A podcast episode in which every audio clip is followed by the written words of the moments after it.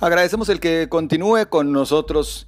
Hoy el Partido Revolucionario Institucional en Jalisco sentó postura respecto al tema de la construcción del tren ligero y como parte de esta rueda de prensa estuvo presente el ex gobernador de Jalisco, el licenciado Carlos Rivera Aceves, a quien me da gusto saludar en estos momentos por la vía telefónica. ¿Cómo está, licenciado? Buenas noches.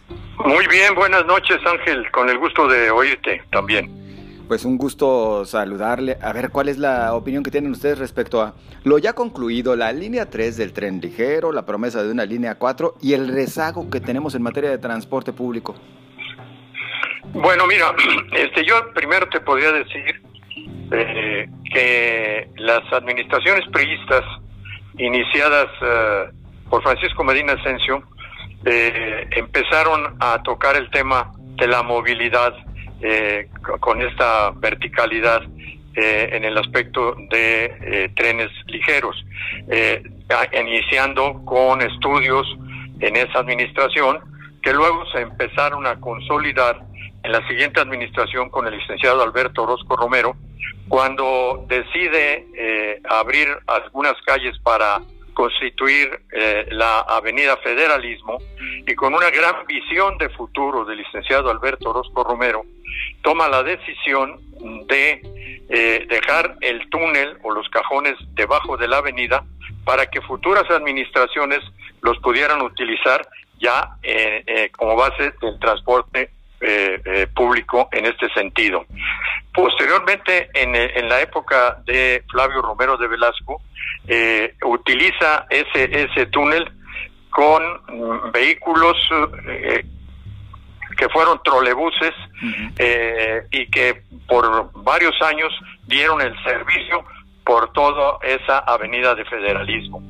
Hasta que en la administración de Enrique Álvarez del Castillo, siguiendo con esa continuidad histórica de las administraciones priistas, le eh, lleva a cabo la construcción ya formal de la línea 1 con los eh, con los trenes ya eh, eh, con eh, una más acción moderna en, constituyendo la línea 1 por la misma avenida de federalismo. esa le toca inaugurarla al licenciado Guillermo Cosío Vidaurri en su, sus primeros meses de actuación porque quedó solamente pendiente parte de la, de, la inauguración. Y el propio licenciado Guillermo Cosío Vidaurri, al inicio de su administración, realiza la, el proyecto de la línea 2 eh, que inicia en enero de 1992 y a los tres meses por el problema de la tragedia del 22 de abril, que es, eh, al pedir licencia el licenciado Cosío tomo posesión el primero de mayo de 92 y entonces retomo el, la construcción de la línea 2 del tren ligero, terminando en tiempo eh, y, el costo con una aportación federal, estatal y municipal del Ayuntamiento de Guadalajara, la línea 2. Y dejamos el proyecto de la línea 3 que nosotros lo íbamos a, iniciar, pero que por problemas eh, eh, que se nos presentaron y por la falta del tiempo, lo dejamos para la siguiente administración. Esta fue la participación de las administraciones priistas, pero luego viene la alternancia llega la primera administración de Acción Nacional y no realiza absolutamente nada.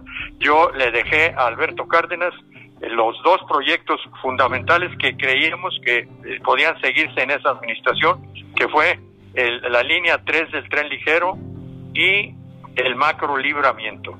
No hizo absolutamente nada. Viene la siguiente administración y también me reuní con él, me pidió que le diera los, los proyectos que sentíamos que eran más importantes, le volvió a dar los dos y tampoco esa administración siguiente de Ramírez Acuña hizo nada. y, y, luego la siguiente de Emilio, pues tampoco realizó nada, porque me da la impresión de que él traía algún eh, eh, animadversión hacia el tren ligero, porque decidió hacer otro proyecto que nada tenía que ver con eh, eh seguir con la, la red del tren ligero.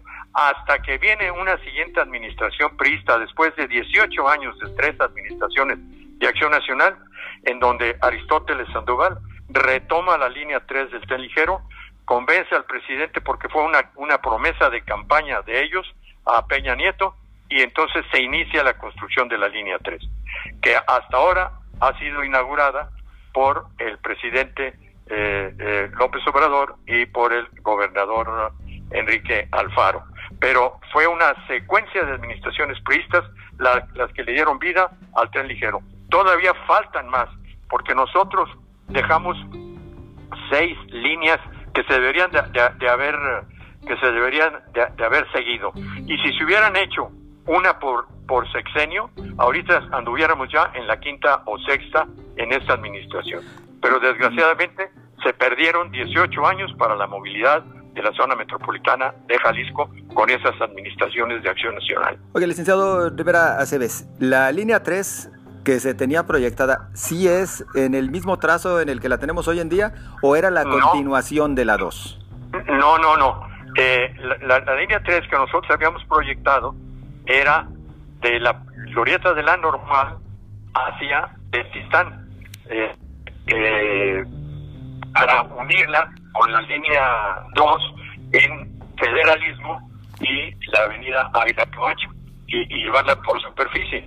Pero eh, ahora en esta línea 3 que hicieron, juntaron dos líneas de las que nosotros habíamos proyectado y, la hicieron en una sola, en, en, la 3 hicieron el doble de lo que habíamos hecho nosotros, que fue, una cosa importante que realizó el, gobierno de Peña Nieto y de Aristóteles, que luego la inauguraron en esos días. Oiga, sáquenos de una duda. Eh, existe al menos una versión que habla de que también se tenía proyectada la continuación de la línea 2, del que ahora conocemos como el Parque Rojo, hacia Periférico, y que inclusive ya se habían hecho las adecuaciones para el túnel, ahí en el cruce de, de, Avenida Vallarta con López Mateos, es decir, que abajo de ese túnel que ya existe, también estaba adecuado para el paso de, la línea del tren ligero. ¿Es tal? Sí, efectivamente. Este, eh, la, intención de la línea 2 también era, y, ya sigue siendo, creo que es, otra eh, eh, este, ejercicio pendiente que se tendría que hacer, el, de, el de llevar a cabo la línea 2 hacia el periférico, para ponerla del periférico a periférico. Eh, eh, pero bueno, e, eso ya será en las próximas administraciones. Aquí lo que celebramos, y yo creo que es importante decirlo, es que haciendo a un lado eh, los problemas y los dimes y diretes que se dieron entre el presidente de la República, López Obrador, y el gobernador Enrique Alfaro en estos años anteriores, en donde pues era importante trabajar juntos y que ahora los unió la inauguración de la línea 3 en donde ahí se comprometieron los dos a seguir con la línea 4. Es importante que lo sigan para que las siguientes administraciones sigan fortaleciendo este eh, tipo de movilidad en la zona metropolitana. Que los dos, con el compromiso que hicieron de terminar el Perisur, que se deja plasmado desde la época de Aristóteles, eh, este, se lleve a cabo la línea 4 en estos dos o tres años que quedan en las administraciones de los dos, el presidente y el gobernador de Jalisco.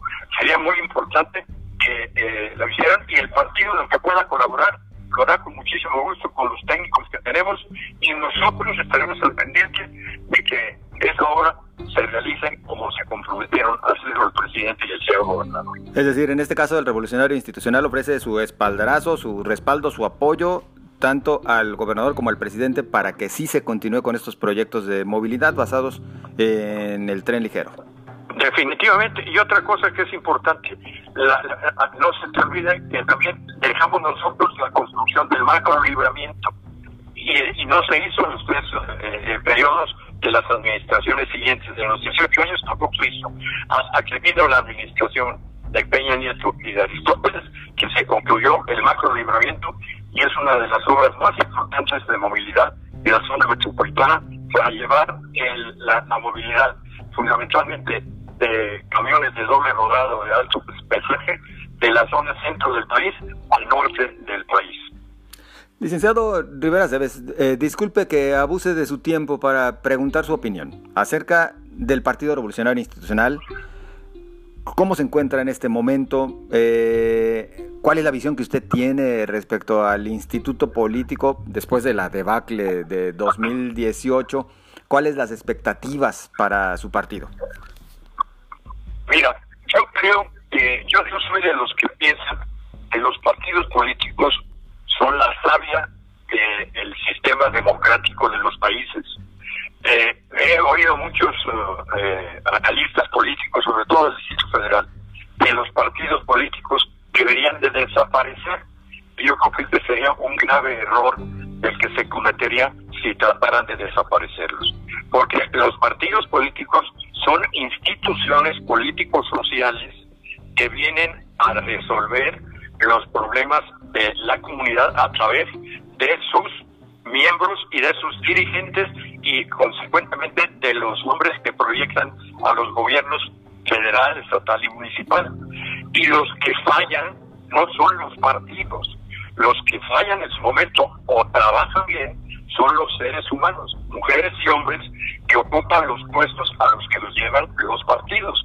Entonces, bajo esta base podemos decir que honestos y deshonestos hay en todos los partidos. Eh, hay en MC, hay en, en, PRD, hay en PRI, hay en Acción Nacional y hay en el movimiento de Morena que se va a convertir en un partido y que en estos momentos están en un proceso muy difícil y que les deseamos suerte porque en la medida que un, un partido tan importante que tiene el poder en estos momentos pues no se fracture estando en el poder. Entonces, que vean que son los hombres los que fallan.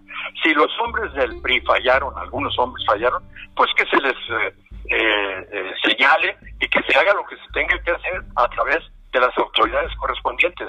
Pero el partido, en estos momentos, al margen de eso, con la conducción del líder nacional Alejandro Moreno, está realizando una labor de recomposición, de unidad, de trabajo eh, de los miembros en el fortalecimiento del partido, pero también en señalar en una crítica constructiva lo que las autoridades de otros partidos a nivel federal o a niveles estatales o municipales están realizando.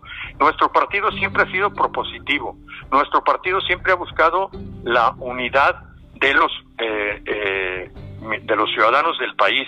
Nuestro partido no ve enemigos, nuestro partido ve adversarios políticos. Y en este sentido le haríamos un eh, eh, señalamiento al señor presidente de la República.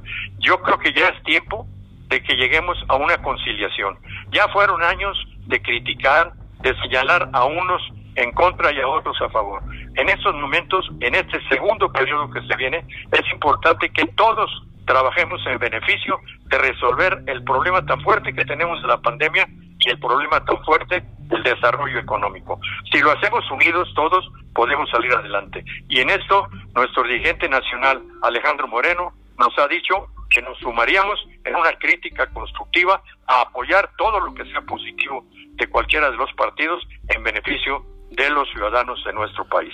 Así lo estamos haciendo y si tú te das cuenta, en las encuestas el partido va subiendo poco a, poco como imagen de partido.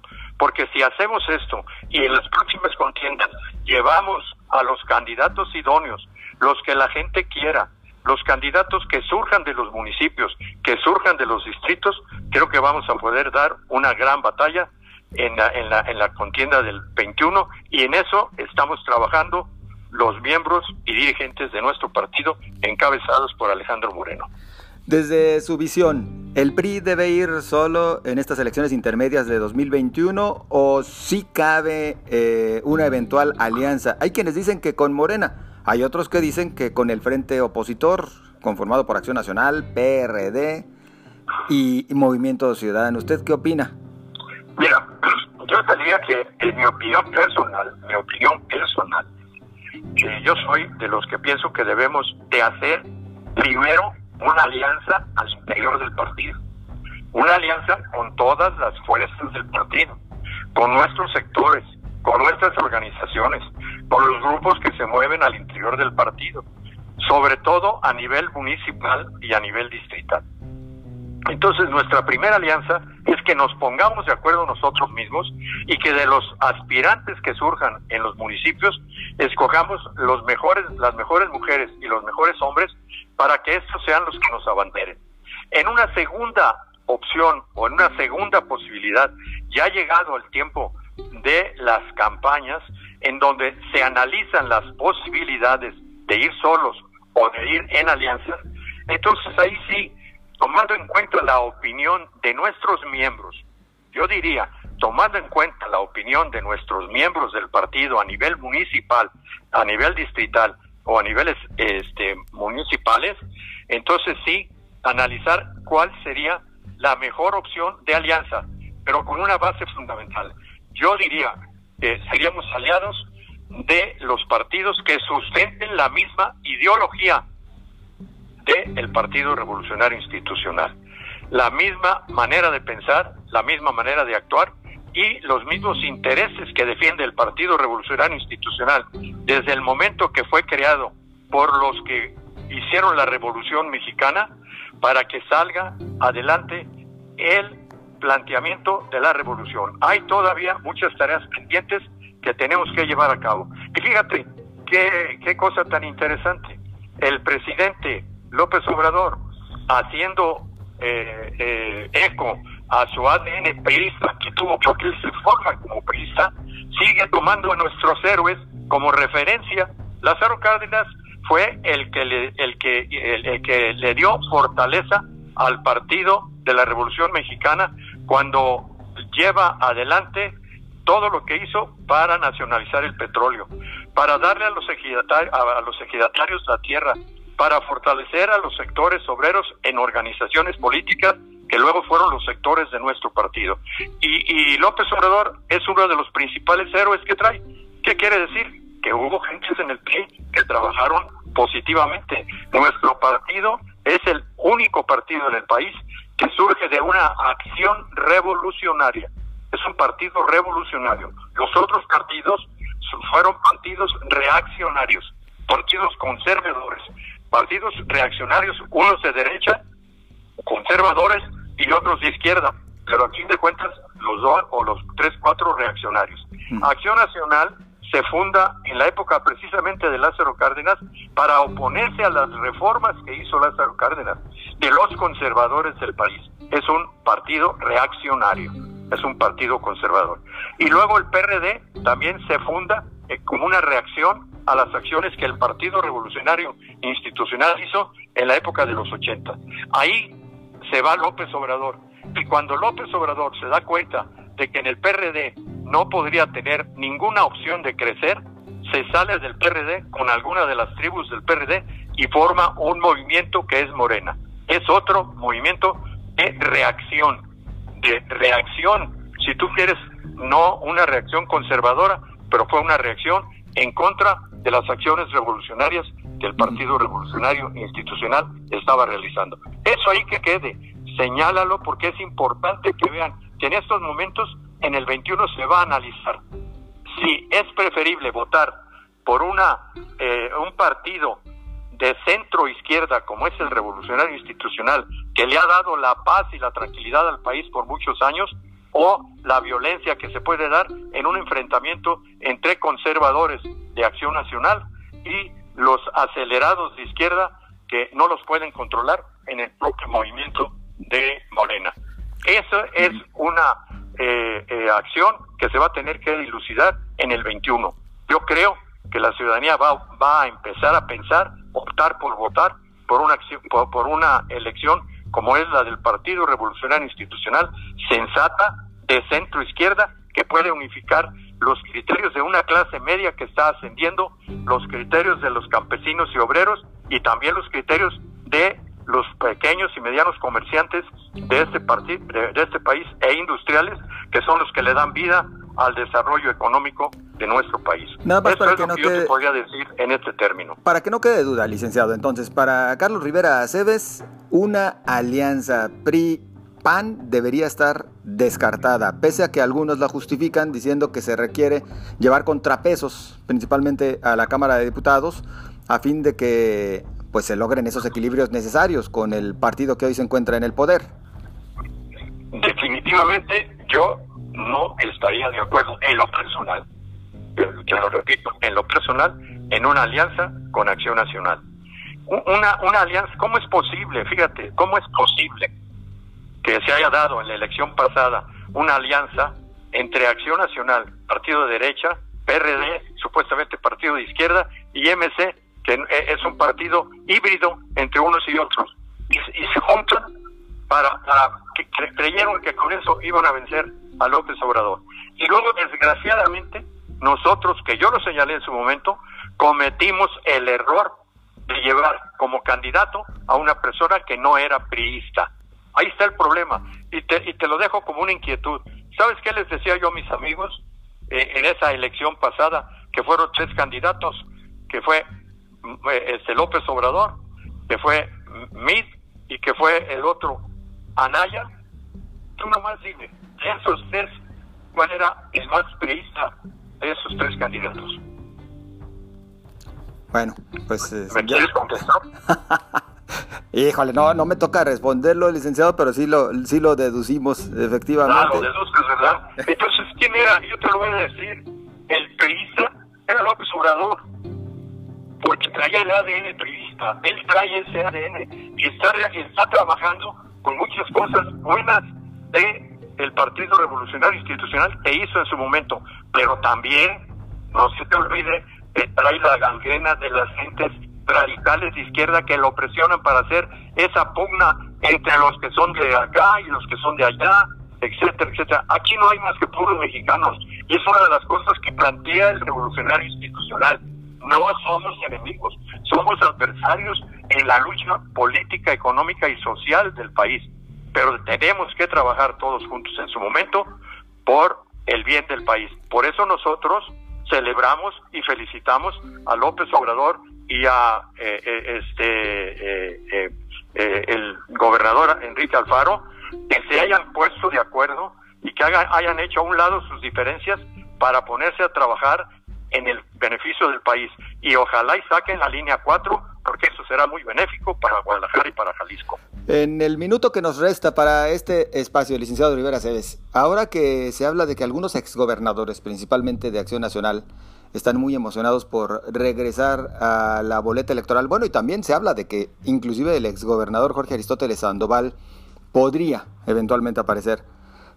Carlos Rivera Cebes, a estas alturas le gustaría regresar a la vida pública, a aparecer en una boleta y buscar algún cargo de elección popular. Mira, no, no, no estoy preparado en estos momentos para analizar una situación como esta.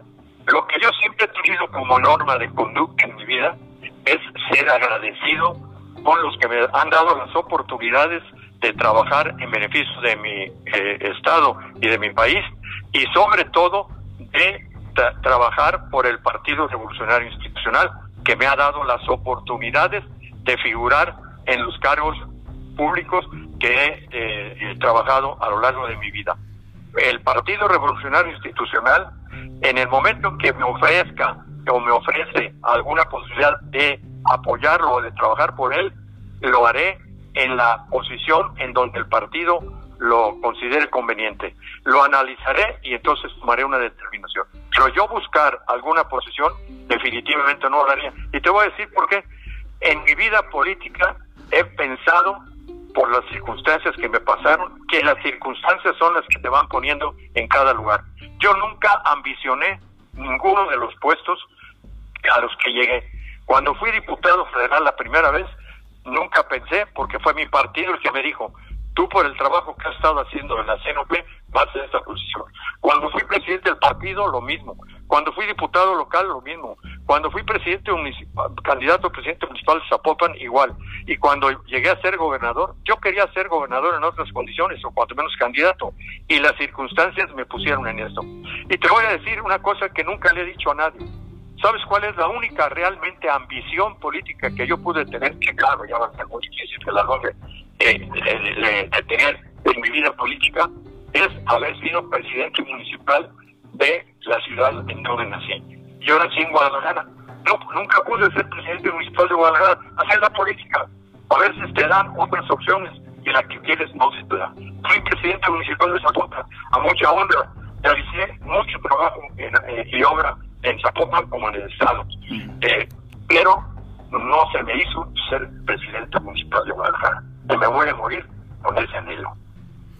Licenciado Rivera Aceves, en verdad un gusto saludarle, escuchar sus conceptos y pues si nos lo permite le vamos a molestar más adelante para que nos dé sus opiniones a propósito de cómo marche todo, principalmente rumbo a ese proceso intermedio de 2021. Con mucho gusto, estoy a tus órdenes y cuantas veces creas conveniente, si me buscas, yo responderé con muchísimo gusto. Muchas gracias, que tengas buen día y un saludo a todo tu auditorio. Igualmente, muchísimas gracias de nueva cuenta. Ya lo escuchó usted, es Carlos Rivera Aceves, exgobernador de Jalisco. Nosotros llegamos al final de este espacio. Gracias por su compañía. Nos escuchamos mañana.